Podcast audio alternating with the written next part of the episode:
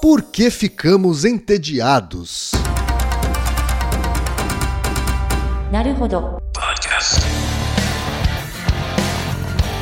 Bem-vindo ao Naruhodô, podcast para quem tem fome de aprender. Eu sou Ken Fujioka. Eu sou Altair de Souza. E hoje é dia de quê? Fúteis e úteis. Você quer apoiar a ciência? Quer apoiar o pensamento científico? Quer ajudar o Naruhodô a se manter no ar? Ouvir os episódios e espalhar a palavra já é um grande passo. Mas existe um outro jeito. Quem possibilita isso é a Aurelo você escolhe um valor de contribuição mensal e tem acesso a conteúdos exclusivos, conteúdos antecipados e vantagens especiais. Além disso, você pode ter acesso ao nosso grupo fechado no Telegram e conversar comigo, com Altair e com outros apoiadores. Toda vez que você ouvir ou fizer download de um episódio pelo Orelo, vai também estar pingando uns trocadinhos para o nosso projeto. Combinado? Então baixe agora mesmo o app Orelo no endereço orelo.cc ou na sua loja de aplicativos e ajude a fortalecer o conhecimento científico.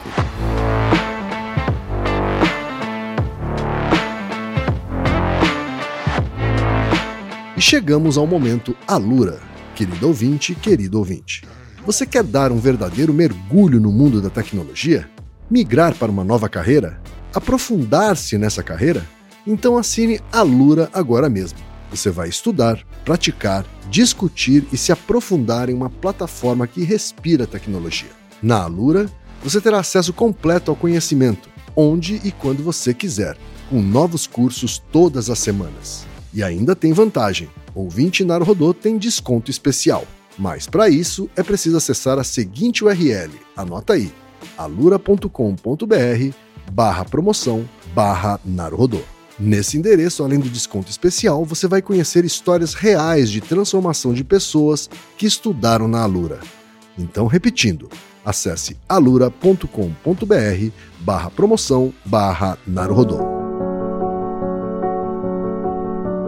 Pessoas com experiência afirmam que proceder a partir de um princípio básico é supostamente muito razoável. Eu cedo a eles e parto do princípio básico de que todas as pessoas são entediantes ou há alguém que seria entediante o suficiente para me contradizer a esse respeito?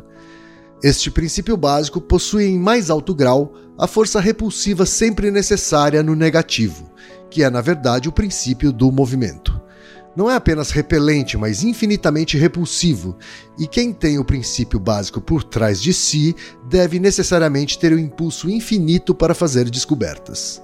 Se então minha tese for verdadeira, uma pessoa só precisa ponderar como o tédio corruptor é para as pessoas, temperando suas reflexões mais ou menos de acordo com seu desejo de diminuir ou aumentar seu ímpeto, e se ele quiser pressionar a velocidade do movimento ao ponto mais alto, quase com perigo para a locomotiva, ele só precisa se dizer: o tédio é a raiz de todo mal.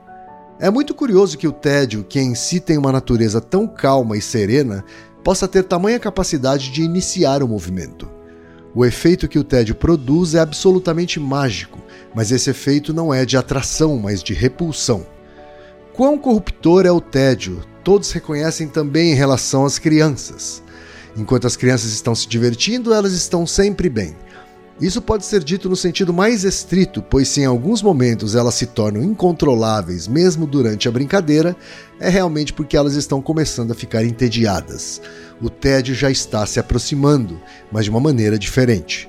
Portanto, ao escolher uma babá, sempre se considera essencialmente não apenas que ela seja sóbria, confiável e de bom coração, mas também se leva em consideração estética se ela sabe como entreter crianças.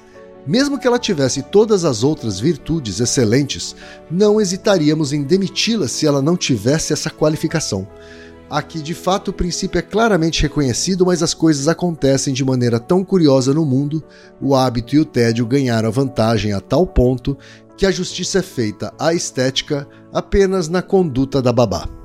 Seria completamente impossível prevalecer se alguém quisesse exigir um divórcio porque sua esposa é entediante, ou exigir que um rei fosse deposto porque é entediante de se contemplar, ou que um clérigo fosse exilado porque é entediante de se ouvir, ou que um ministro do gabinete fosse demitido ou um jornalista fosse executado porque é terrivelmente entediante. Uma vez que o tédio avança e o tédio é a raiz de todo mal, não é de admirar então que o mundo retroceda, que o mal se espalhe. Isso pode ser rastreado até o início do mundo. Os deuses estavam entediados, portanto, eles criaram seres humanos. Adão estava entediado porque estava sozinho, portanto, Eva foi criada. Desde esse momento, o tédio entrou no mundo e cresceu em quantidade em proporção exata ao crescimento da população. Adão estava entediado sozinho, então Adão e Eva ficaram entediados em família. Depois disso, a população do mundo aumentou e as nações ficaram entediadas em massa. Para se divertirem, tiveram a ideia de construir uma torre tão alta que chegasse ao céu. Essa ideia é tão entediante quanto a torre era alta e é uma terrível demonstração de como o tédio havia ganhado a vantagem. Então eles foram dispersos pelo mundo, assim como as pessoas agora viajam para o exterior, mas eles continuaram entediados. E que consequências esse tédio teve? A humanidade ficou alta e caiu profundamente, primeiro através de Eva, depois da Torre de Babilônia. Agora, se o tédio, como discutido acima, é a raiz de todo mal, o que então é mais natural do que procurar conquistá-lo? Mas aqui, como em todos os lugares, trata-se principalmente de uma questão de deliberação calma, para que, possuído demoniacamente pelo tédio em uma tentativa de escapar dele, alguém não acabe mergulhando ainda mais nele. Todos os que estão entediados clamam por mudança. Nisso eu concordo totalmente com eles, exceto que se trata de agir de acordo com um princípio. Minha divergência da opinião popular é adequadamente expressa pela frase rotação de culturas Pode parecer haver uma ambiguidade nesta frase, e se eu tivesse que encontrar espaço nessa frase para uma designação do método ordinário, teria que dizer que a rotação de culturas consiste em mudar continuamente o solo. Mas o agricultor não usa a expressão dessa maneira. No entanto, por enquanto, a usarei dessa maneira para discutir a rotação de culturas que depende da infinitude sem limites da mudança, sua dimensão extensiva. Essa rotação de culturas é a rotação vulgar e inartística e é baseada em uma ilusão.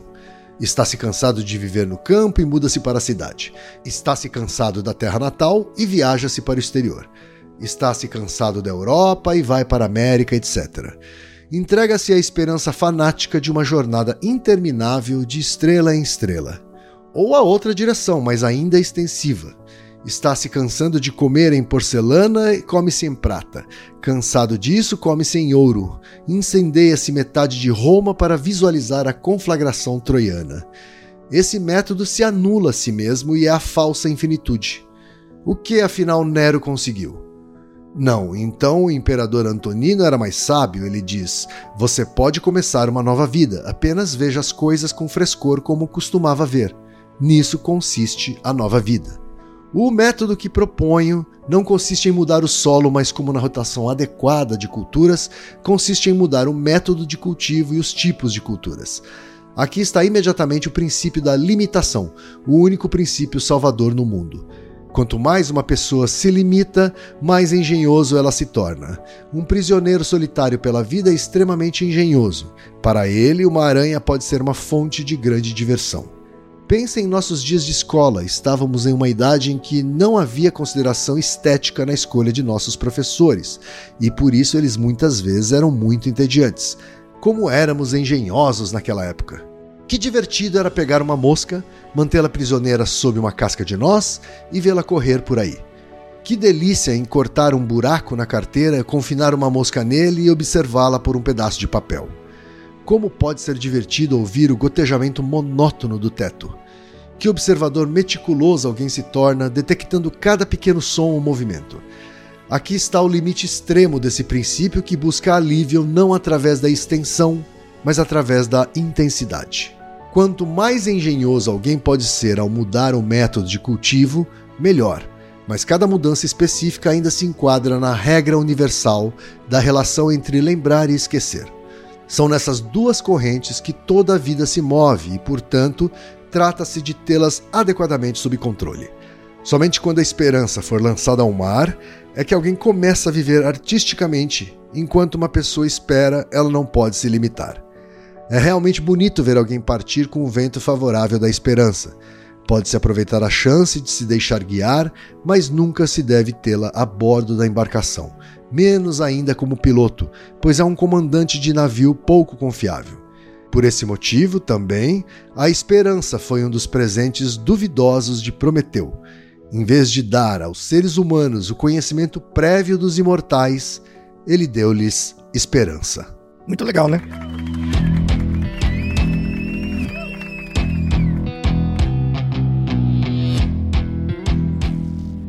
Altair, antes dos e-mails dos ouvintes, porque temos pergunta de ouvintes, acabamos de ouvir aqui um texto de Kierkegaard. É um texto chamado Aventura na Teoria da Prudência Social, e é um texto basicamente sobre tédio. Pois é. E o tédio como uma emoção que mobiliza tanto as paixões quanto as emoções humanas. O tédio enquanto filosofia. Exatamente. Então, a, a, já, já adianto que a resposta aos e-mails dos nossos ouvintes está no texto brilhantemente lido pelo Ken e editado pelo Reginaldo. O que vamos dar é só evidências quantitativas das demais causas aristotélicas que dizem respeito ao tédio.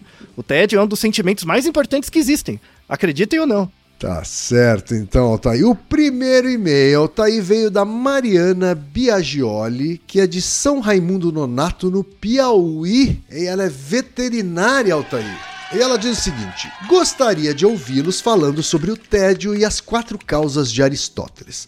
Acontece que nos mudamos para o interior do interior do interior do Piauí e por aqui não tem nada de diversão e lazer, ou pelo menos não o que estávamos acostumados a chamar de lazer como shopping, restaurantes, cinema, clube, etc. Enfim, o lugar é fantástico, a Caatinga é maravilhosa, estamos na Serra da Capivara, lugar onde foram feitas importantes descobertas reconhecidas internacionalmente, uma imensidão de pinturas rupestres, sítios arqueológicos, muitas coisas por fazer, mas viver aqui está longe de ser somente o parque e tudo que está relacionado ao parque nos parece desconectado da realidade da cidade, que é precária, não tem saneamento básico, falta água com muita frequência, que quando vem misericórdia é lamacenta e de péssima qualidade, além da energia que vive oscilando. Nos flagramos entediados com certa frequência. Divertido é ouvi-los e seria interessantíssimo se destrinchassem o tédio. Obrigado pelo podcast e a introdução à Podosfera. É a gente que agradece, Mariana. Ótimo e-mail, né? Inclusive, é, que inclusive completa que o marido dela é antropólogo, professor da Univasf. É, Isso. Que eu imagino que seja a universidade do Vale do São Francisco. Do Vale do São Francisco, exatamente. Aliás, aliás, São Raimundo Nonato é uma cidade fantástica mesmo mesmo. É, é, tem pesquisas com macaco prego e uso de ferramentas, tem toda a parte de pinturas rupestres. Quem puder passar férias, visitar, por favor, faça. É um dos grandes recursos científicos do Brasil, assim. Tá certo, então. Tô anotando aqui na minha lista de lugares para ir aqui no Brasil, Altair. Vale a pena, vale a pena. Coloque na sua lista. Temos também o e-mail do Eduardo Marques de Lima, que diz o seguinte: gostaria de fazer uma pergunta e também lançar uma hipótese. Outro dia estava conversando com um amigo que conheci online e ele tem 10 anos a menos que eu. Eu tenho 26, ele tem 16, era um final de semana e estávamos conversando quando ele me disse que estava entediado. Essa afirmação dele me fez querer entender melhor sobre essa sensação e por que, quando somos mais jovens, somos mais sensíveis a isso. Pois eu estava tanto quanto ele sem fazer nada em casa e não sentia o tédio como algo que me afetasse tanto. Uma hipótese que eu formulei da minha cabeça foi: como ele tem 16 anos e está no período de puberdade e maturação mais avançado, o corpo dele, quando era mais jovem, que estava acostumado a diversos estímulos novos, e começa a não ter mais tantos esses estímulos novos, sente falta disso, gerando a sensação de tédio. Eu, com 26 anos, que acabei de finalizar o processo de maturação do meu sistema nervoso, já me acostumei com a falta de novos estímulos, então não sou tão sensível ao tédio quanto meu amigo mais novo. E essa sensibilidade vai só diminuir ao longo do tempo, pois o meu repertório de estímulos vai ficando cada vez mais rico e cada vez mais vou deixando de sentir prazer com novos estímulos, enquanto começo a apreciar estímulos mais conhecidos, tal qual meu pai que se diverte a pampa lendo jornal e comendo queijo, coisa que não fazia sentido nenhum para mim quando criança, mas agora começa a se encaixar.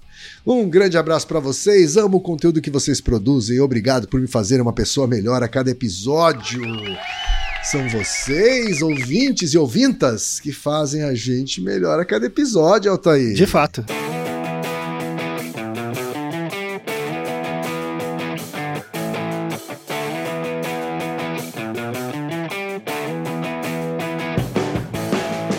Afinal de contas, a ciência tem alguma coisa a dizer sobre o tédio, Altair? Começamos pela filosofia, né? Mas a ciência tem também. Uhum. Né?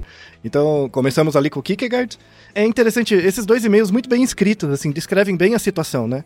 Eu quero utilizar sua experiência, Kim, para testar a hipótese do nosso segundo ouvinte, do Eduardo Marques, né? Certo. É, você acha que conforme você foi ficando mais velho, você foi ficando menos entediado? Eu não só acho, eu tenho certeza. Ah, é verdade? é.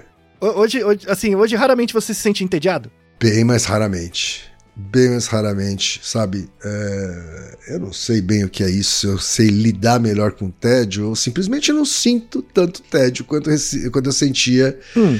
quando era mais jovem. É, é, assim, eu sei, que, eu sei que a sua rotina é, é bem ocupada, você tem muitas atividades. Sim. Mas hoje, hoje você, você sente que tem mais atividades do que quando você trabalhava na agência? Eu tenho mais atividades diferentes, sem dúvida. Ah. Mais atividades diferentes. Mas, mas ali, ali na agência você tinha mais, mais tempo das mesmas coisas. Exato. E agora você tem menos tempo de várias coisas. Correto. Então na época de agência você se sentia mais entediado? Nas reuniões, no, no dia? É, mais entediado que hoje, sim. Mas menos entediado do quando eu era mais jovem. Que só tinha escola, assim. É, só tinha escola. Não, não, até mesmo quando eu trabalhava ainda jovem, eu acho que eu me sentia entediado mais comumente, assim, mais regularmente. É, então, o Kierkegaard descreve muito bem, daí a escolha desse texto, que é fantástico, né? O, o texto inteiro, esse, esse, só foi um excerto do texto, né, do Kierkegaard, a aventura na teoria da prudência social. É, o texto inteiro está na descrição, quem quiser ler, vale muito a pena, é um texto bem fluido, interessante e tal, né? O Kierkegaard é um filósofo, um dos iniciadores da filosofia existencialista, então ele estudava muito a ideia do... Qual é a sua função do mundo, né? A, função do mundo, a, qual o motivo da existência, né? Não um motivo a priori, né? Mas um motivo a posteriori mesmo. Dado que você existe no mundo, qual é o sentido da vida? E aí ele tem várias reflexões sobre isso, livros, textos, coisas assim. E esse texto é muito legal porque fala exatamente dessa ideia do tédio e como o tédio é uma coisa, é um corruptor para as pessoas. Assim, e é uma coisa muito mais importante do que as pessoas dão bola. Né? Tem uma parte no texto muito boa que é assim: ah, se, a, se você contrata uma babá e ela não sabe entreter as crianças, você manda ela embora, né? Mas você não faz isso com Uhum. marido, com mulher, com professor. Sim, né? com Então- o CEO. Isso, exatamente. né? Interessante, né? Aham. E a ideia é, é, bem como a nossa primeira ouvinte comentou, né? A, a Mariana, né? Vamos falar um pouco mais sobre isso. Então, as quatro causas do tédio. É, Certo. Então, assim, a, a gente começou com a explicação filosófica. É meio que uma ideia ligada à causa eficiente. Vamos começar com uma definição do que é tédio. Uma definição, assim, mais inicial, seria um estado emocional e ou psicológico experienciado quando o indivíduo é deixado sem nada para fazer e sem interesse pelos seus arredores. Então, por exemplo, quem? Se você, sei lá, você vai para no banco, né? Que é uma- hoje em dia é uma experiência antropológica ir no banco, porque raramente você vai, né? Assim, Sim, verdade. você pega alguém, você pega alguém com menos de 25 anos, é uma experiência antropológica ir no banco, né? Nunca, nunca viu. E aí imagina que você tem que ir no banco por alguma razão. Aí você senta no, no sofazinho lá esperando. No momento que você senta no sofá do banco, você não se sente entediado. Por quê? Porque a sua atenção vai focar em outra coisa. Então, é, num banco tem mais pessoas, tem uma tela, tem alguma coisa acontecendo. Então o que acontece? Você senta, senta lá, e aí você vai olhar em volta. Isso é interessante. É uma coisa que é, é- é tão natural que as pessoas não reparam a importância disso. Quando você fica parado num lugar, você não fica só parado. Existe um movimento, nem que seja da sua cabeça ou do olho, de olhar coisas em volta. Por quê? Porque se você ficar realmente parado, inclusive com o olho, você fica entediado. Porque o, o, o fenômeno do tédio é inerentemente ligado à atenção. Você está entediado Aham. porque você não está prestando atenção em nada. Você não consegue fixar a atenção em nada, não tem nada que te puxa. E aí, a, a única coisa em que você presta atenção quando você não está prestando atenção é a passagem do tempo. E aí o que acontece quando você presta atenção na passagem do tempo, o tempo, o tempo passa mais devagar, né? Certo. Então, o, o- a única coisa em que você. Quando você não tem nada pra prestar atenção, a única coisa que você é obrigado a prestar atenção é a passagem do tempo. Porque o tempo não é uma coisa que você gera, é uma coisa do ambiente que você experiencia, Uhum. né? E é uma das coisas mais entediantes. E é por isso que. Daí a genialidade do Kierkegaard, né? Quando ele descreve o comportamento da criança. Então, quando as crianças estão brincando, estão entretidas, beleza. Quando a, a- a criança começa a brincar de um jeito mais violento, é porque ela tá ficando entediada com a brincadeira. Então tem que mudar, Uhum. né? Só que ela não percebe isso. Ela só vai ficando mais efusiva. Mas ela não percebe que ela tá ficando entediada. É só depois. Quando ela chora, joga o brinquedo fora, ou vem algo dentro dela. Existe uma definição muito importante, assim, do, do tédio, né? O tédio é uma emoção. Uhum. Tá? Uma característica. O tédio é uma emoção. É, se ele é uma emoção, ele tem uma reverberação no corpo. Ele acontece no seu corpo, igual raiva, alegria, tal, né? Não é universal. Não existe uma definição ainda. É, veja que te- temos muitos artigos na descrição, mas a gente não tem uma definição universal do que é tédio. Tem muita variação cultural. Mas o, o que existe de, de causa formal, né? Aí pensando uma, um- uma questão mais biológica, o tédio é uma emoção ligada diretamente à atenção. Se você não consegue fixar sua atenção em nada, você está entediado. E dá para detectar é, é, tédio em, em outros organismos. Por exemplo, quem? Você tem um gato, certo? Você consegue Uma perceber? quan- gata, na verdade, Isso. né, Altair? Você consegue perceber quando, quando o- o- a sua gata tá entediada? Consigo, acho. E, isso, o acho é, é- é- A conjunção adversativa é muito importante, o acho. É, eu acho, né? Porque eu não sou um gato pra entender Isso, muito bem. como é que ele se comporta nessa situação. Mas, Isso. sei lá, a gente, Bri- porque a gente, né, a gente acaba humanizando, né? Isso. É bom, tem o nosso Naruhodo duplo sobre animais domésticos, né? Então você tem que ter pelo Uhum. menos alteridade pelo gato, né? Não sei se o gato tá entediado. E aí tem, é, é, vamos deixar dois artigos na descrição, que, que é da minha área, assim, etologia, que como que você faz um estudo comportamental de tédio? Num, num organismo. Tipo, Sim. tudo bem, gato cachorro, que as pessoas têm. é, as pessoas não sabem o que é o gato cachorro, mas pelo menos tem mais. vê mais, né? Mas se você pensar um passarinho, e, e, tipo uma minhoca, como é que você estuda se uma minhoca tá entediada? Uma minhoca.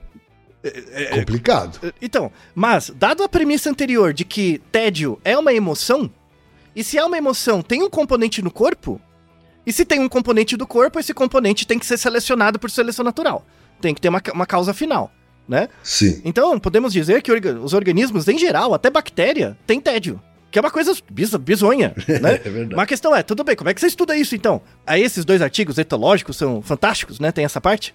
Que é, é, eles redefinem, assim, eles dão uma, uma outra definição do que seria emoção, para você poder estudar em outros organismos, tá? Certo. Então, assim, você pode entender emoção, né, como um estado de um organismo, o estado de um organismo de progresso frente a um objetivo. Então, por exemplo, o organismo está com fome e ele quer comer, Uhum. tá? O organismo tá- ele quer comer. Aí, esse querer, você não sabe o querer dentro do bicho. Você não sabe, né? Mas aí, o que, que você vê? Você vê que o bicho tá chegando perto da fonte de comida. Tá chegando perto da fruta, por exemplo. Sim. E cada passo que ele dá pra fruta, ele também está se atualizando internamente do progresso. Então, tem lá uma fruta, a cada passo que o bicho dá, ele também percebe que ele tá chegando cada vez mais perto do objetivo dele, que é pegar a fruta. Certo. Tudo bem? Tá?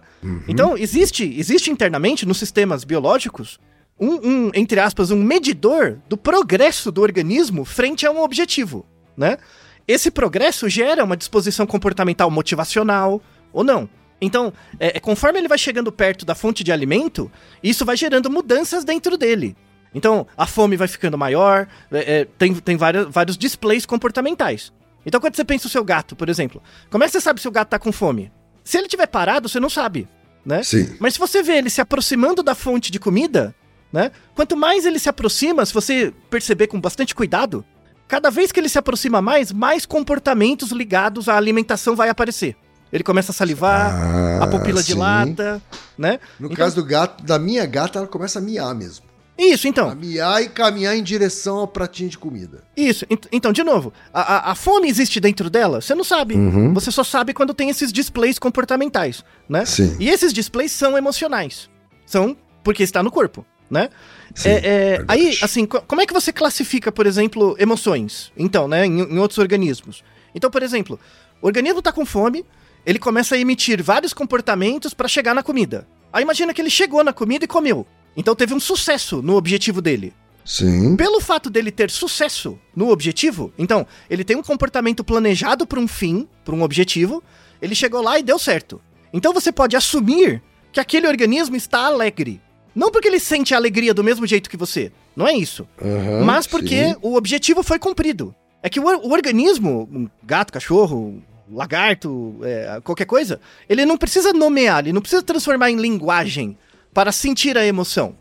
Ele só tem esse estado, esse estado de completude, né? Isso seria a alegria, entre aspas, tá. Tá. Lembrando que uma minhoca, um cachorro e um gato não sente alegria igual você sente, porque você simboliza. Ele não precisa simbolizar para isso. Sim. Então, de novo, alteridade. Empatia a gente, a gente não tem, tá? Aham. É, é, o que, que seria raiva, por exemplo? É quando. Imagina que o, que o organismo vai lá pegar comida, só que ele repara que tá muito alto.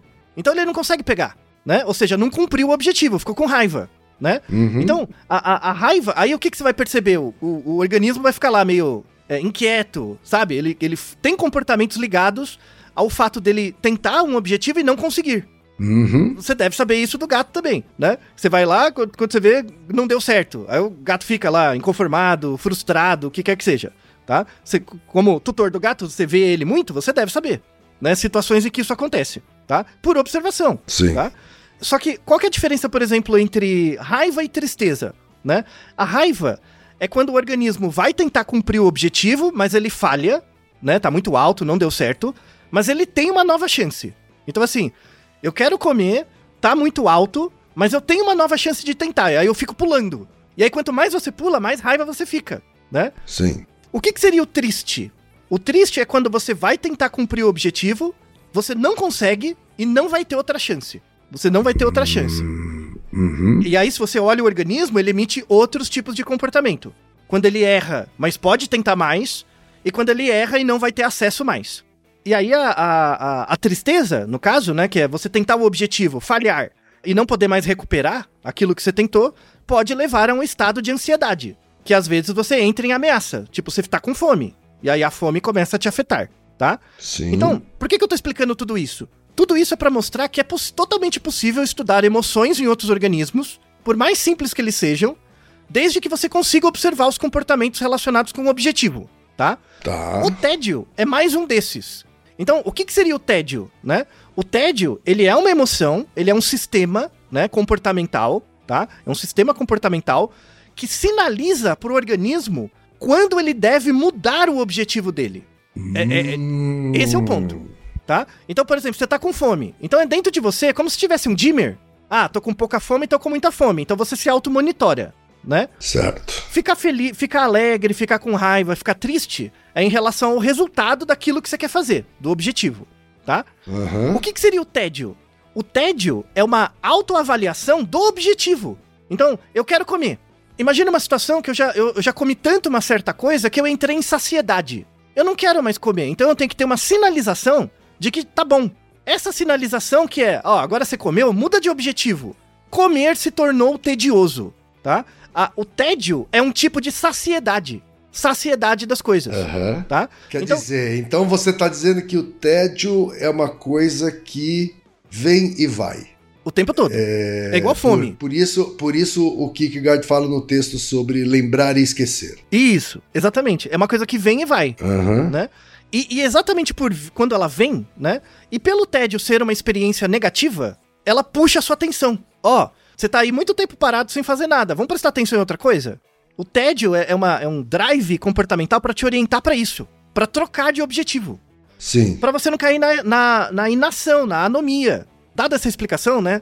Dá pra entender por que, que a, a, a Mariane, a, Mar- a Mariana, né, e o seu marido sentem esse tipo de tédio, né? Quando você tá lá na cidade, que tem muitas coisas, tem lá ah, o parque, tem muitas coisas legais pra fazer, mas mesmo assim sentem tédio. Por quê? Porque o objetivo último deles, quando eles moravam em outro lugar, onde quer que seja, era tipo, ah, o que, que a gente vai fazer pra se divertir? Tem o restaurante, tem o shopping, tem o que quer que seja. Então, esses são Uhum. fins. É igual o seu gato lá pegando a comida, né? É o fim. Só que aí o que acontece? Você pega o pratinho de comida e coloca em outro lugar, que o gato não tem mais acesso. É igual eles viajando lá pro Piauí, não tem mais acesso ao shopping, ao restaurante e tal. Aí o que, que Uhum. gera em você? Vai gerar raiva? Não. Mas vai gerar tristeza. E vai gerar essa sensação, né? Assim, eu fico, fico muito contente que a nossa ouvinte, a Mariana, mandou o e-mail pra gente. Porque se ela não tivesse mandado, ela teria paralisado na tristeza, né? Verdade. teria paralisado na tristeza, que é a sensação de você não ter o fim, que você objetiva, né? E não vai ter acesso a ele de novo.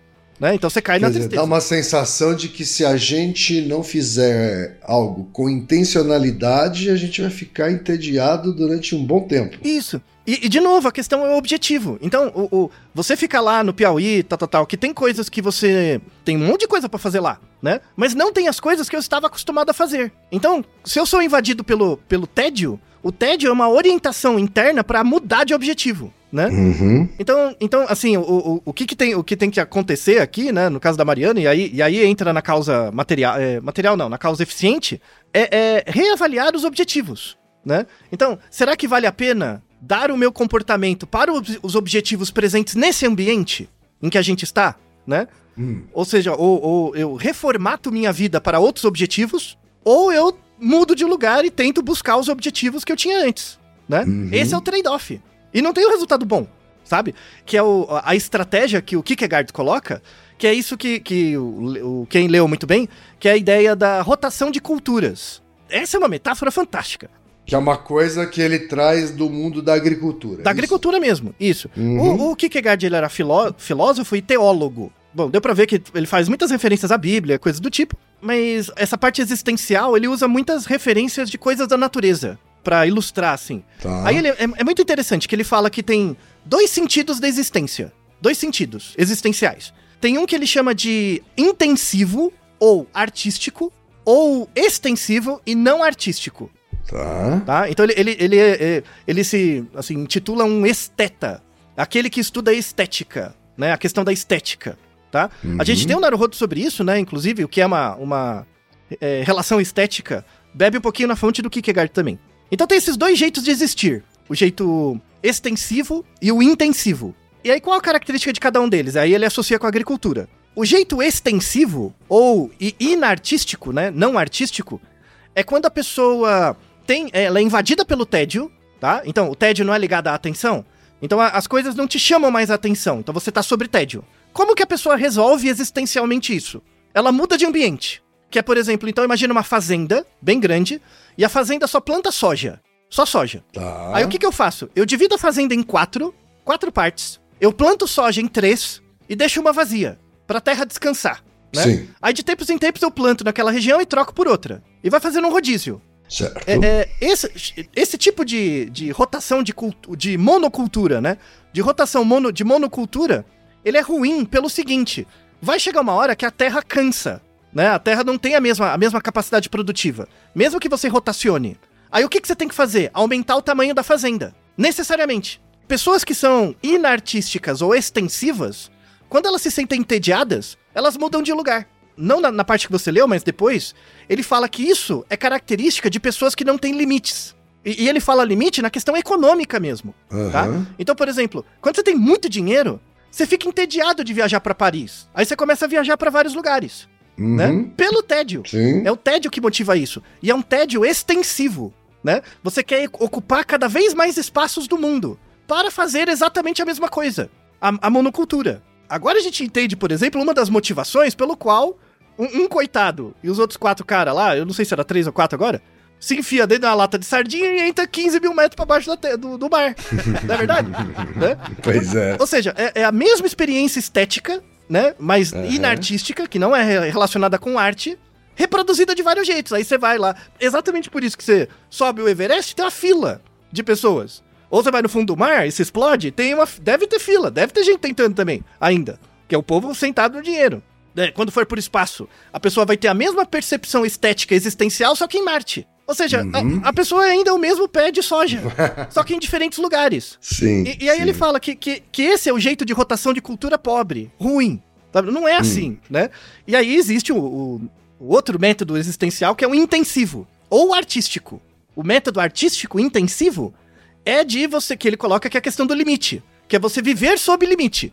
Que aí ele fala, a fazenda é a mesma, você divide em quatro, só que ao invés de plantar uma coisa só, você vai plantar diferentes produtos. É uma, é uma policultura, né? Sim. E você vai revezando os produtos dentro da mesma região. E aí ele, ele dá dois exemplos ótimos, que é, por exemplo, o prisioneiro brincando com uma, com uma mosca, né? Sim. É só uma mosca. Mas, mas se você tem essa disposição para criar uma percepção artística, né, intensiva dos fenômenos, você se surpreende com a gota caindo do teto, com a mosca, com a criança brincando com um pedacinho de madeira, e aquele pedacinho de madeira vira tudo. Você diria que a gente passa a ver beleza em qualquer coisa? assim? Com certeza, com certeza. Tem a ver com o nosso episódio lá, se, se pra, pra quem ama, bonito lhe parece, né? O, o feio lhe Uhum, parece bonito, uhum. né? Tem muito a ver com isso.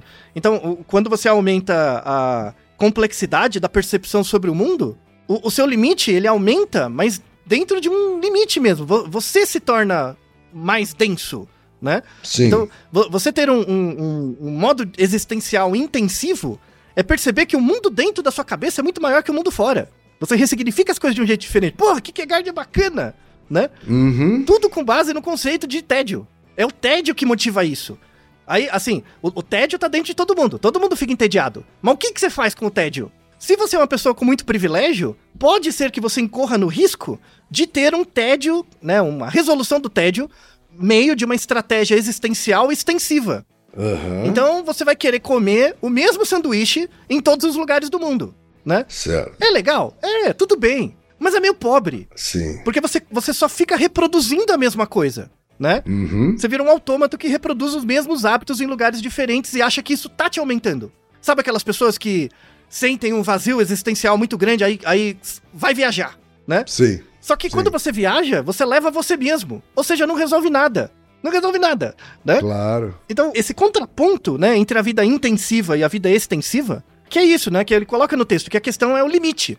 Quando você se impõe limites, isso aumenta a sua criatividade. E, inclusive, é, é, voltando a falar com a nossa ouvinte, a, a Mariana, né, sabendo, como ela mencionou, que o marido dela é, é antropólogo, tem um livro, aqui, produção nacional, livro brasileiro, muito legal, antropo- de antropologia, é, está na descrição, o livro inteiro, é um livro muito, muito bacana mesmo, que chama Lazer de Perto e de Dentro, uma abordagem antropológica. É um, um- texto, um, um livro, né, com vários autores, mas organizado pelo José Guilherme Cantor Magnani e pelo Enrico Spagiani. Um texto muito legal, que ele fala sobre a antropologia do lazer. Né? O lazer é uma forma de dar conta do tédio também, né? Só que o lazer, ele pode ser visto de forma extensiva ou de forma intensiva também, né? Uhum, E aí tem, é, é, nesse livro ele coloca uma coisa muito interessante, que a gente, é, é, isso é um livro clássico, assim, a, a antropologia do lazer é uma coisa muito ampla, tem muito material, assim, é, é muito interessante. Tem, tem um, um livro clássico, assim, da, sobre lazer especificamente, que é do Paul Lafargue, que chama Direito à Preguiça. Gosto, gosto desse nome de livro. É, então, que ele fala assim, né, que, que hoje na sociedade moderna a gente é meio, a gente é meio mal visto se você é preguiçoso, né? Sim. É, é, Sim. Isso é bem uma construção do modelo Uma industrial. sociedade, é, uma sociedade voltada ao trabalho é natural que acabe vendo a preguiça e o ócio como algo negativo. Isso, né? é, então, esse livro trata bem disso, é muito legal e tal, né? Uhum. E, e- e a importância do lazer. Lazer é diferente de recreação, por exemplo. Aí, assim, tem muitas definições de lazer, daria um episódio à parte, só a ideia de lazer.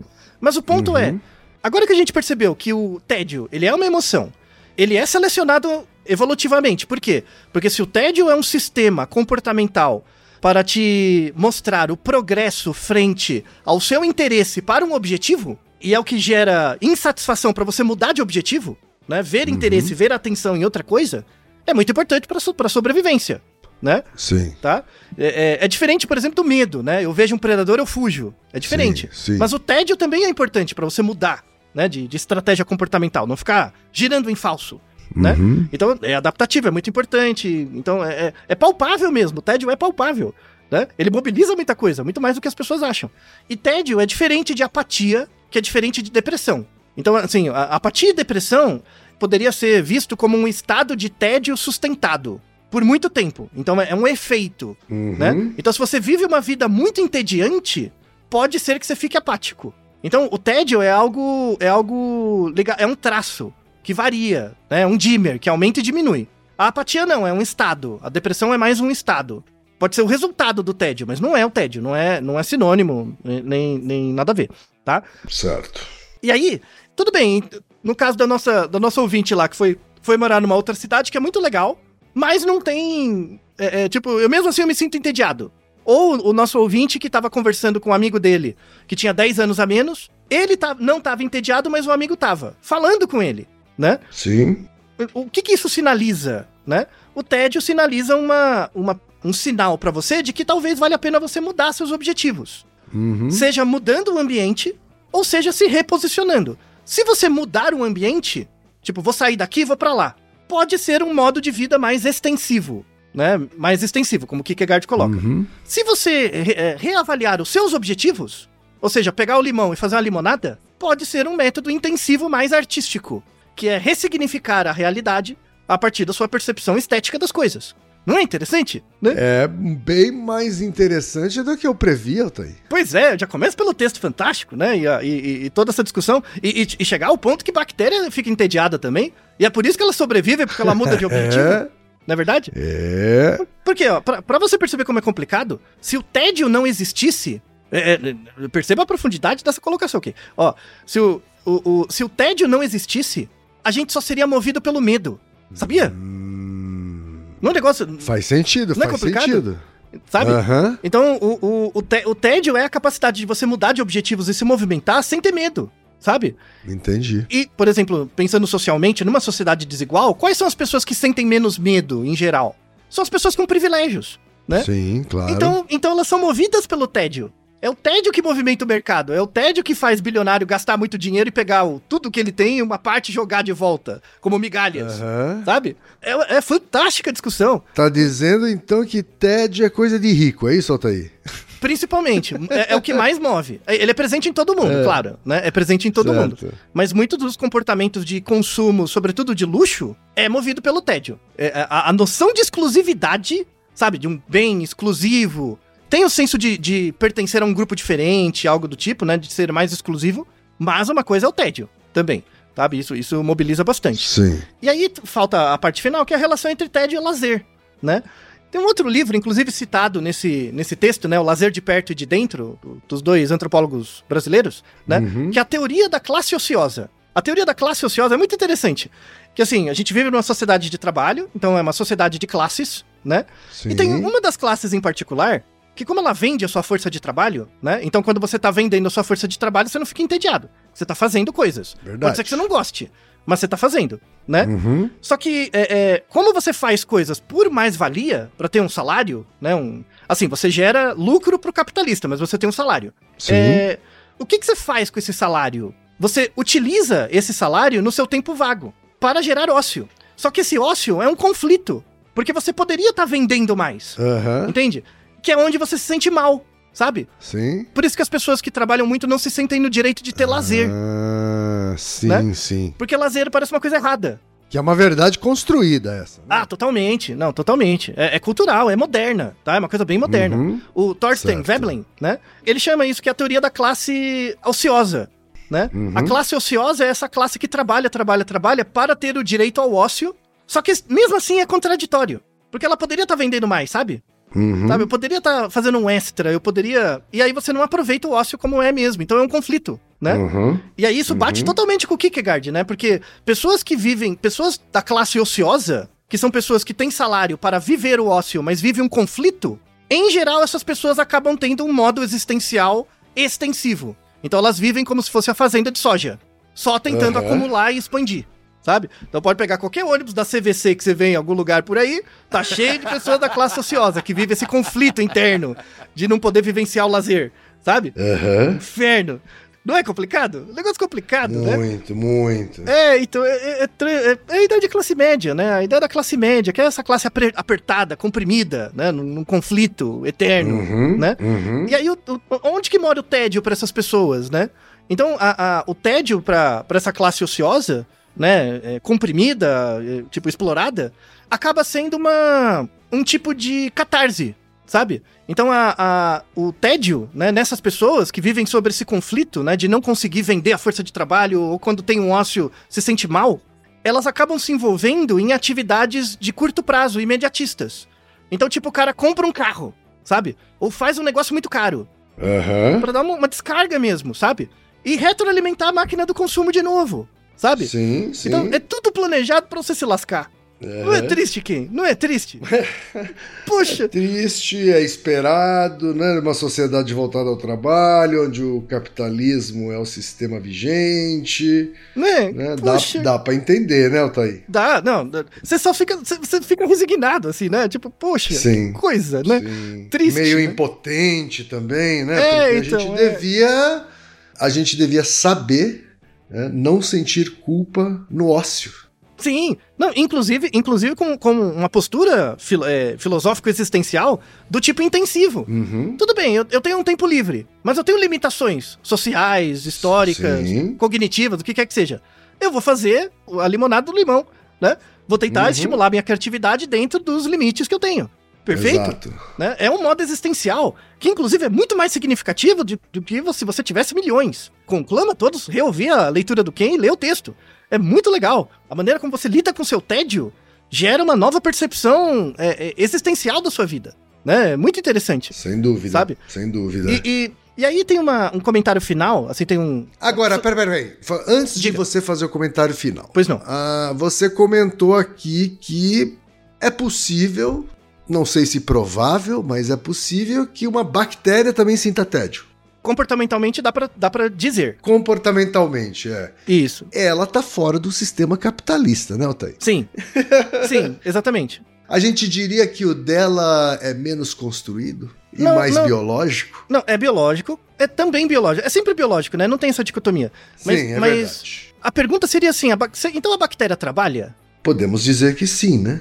Então, se você pensar que é trabalho, não gera mais valia, vai, o, o comportamento dela, a, a sobrevida Aham. dela. Né? Não, não- não Sim, seria assim, sim. tecnicamente não. seria, né? Seria uma atividade, ou simplesmente a bactéria frui. Ela frui da existência dela. Ela vive, Certo. ela é o que é e nela mesma. Ela vive a vida dela, simplesmente vive. Certo. Né? Ela simplesmente experiencia o contato dela com o ambiente. Aham, Só isso. E, e- e é o que basta. verdade. Sabe? Esse é o negócio, é o que basta. Né? É você estar dentro de um nicho ecológico. E, e tá.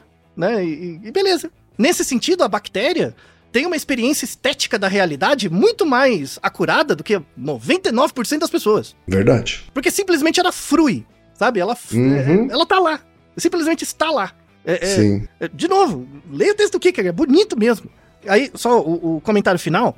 Voltando pro um pedacinho da causa formal, né? Como é que você mede tédio? Será que dá pra medir uma quantidade? Tem uns trabalhos mais modernos, e pri- principalmente depois dos anos 90, 2000. Tem um, Uhum. um, um art- vamos deixar um artigo que tem um questionário que mede a sua quantidade de tédio, ou propensão ao tédio, né? Mede. Mede, dá, dá- dá uma gradação, uma quantidade. Como é que é isso? Como é que é isso? É, é uma, é uma escala psicométrica, então não é uma escala comportamental. Né? Você responde perguntas, né? Uhum, E aí dá um score. Quanto maior o score, maior sua propensão a ficar entediado. Tá bom. E aí, eu, não falei, eu não falei que o tédio é ligado à atenção, Sim. né? Aí tem, tem trabalhos mais atuais, 2022, 2023, muito interessantes, associando propensão ao tédio como uma das características do TDAH, né?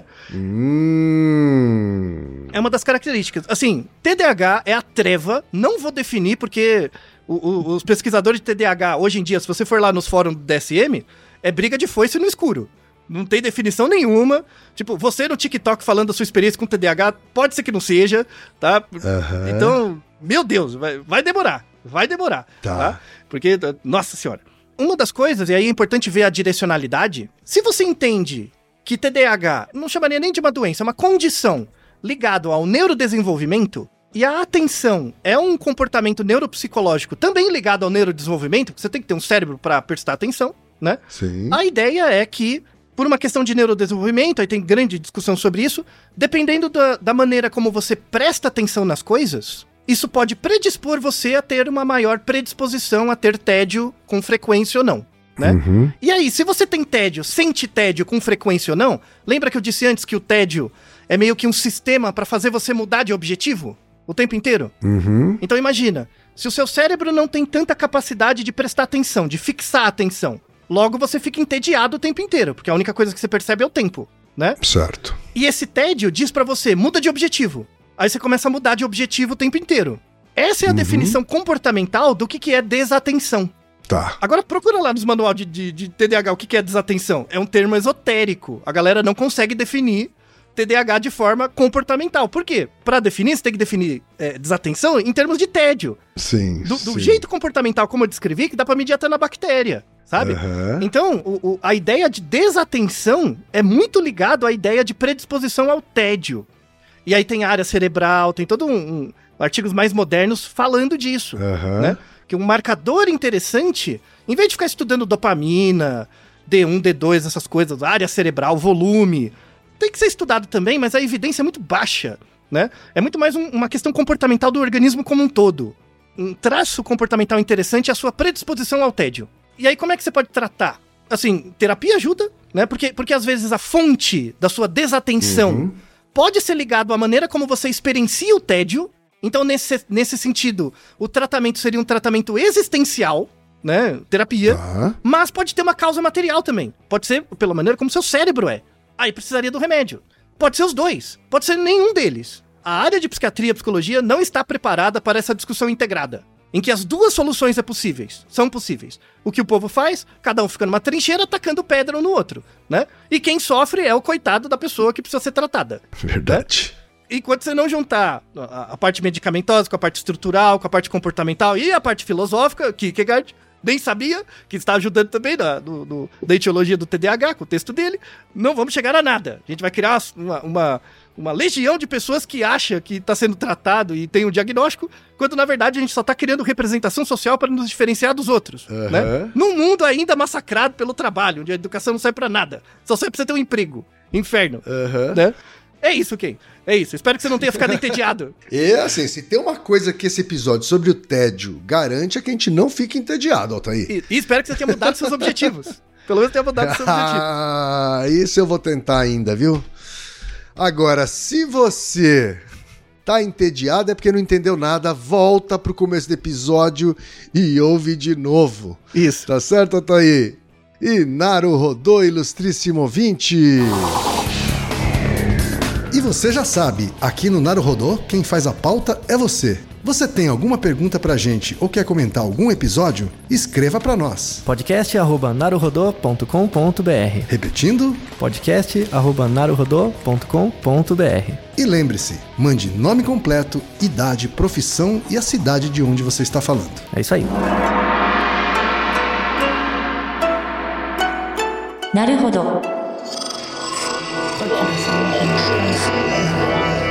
podcast é, é apresentado por b9.com.br.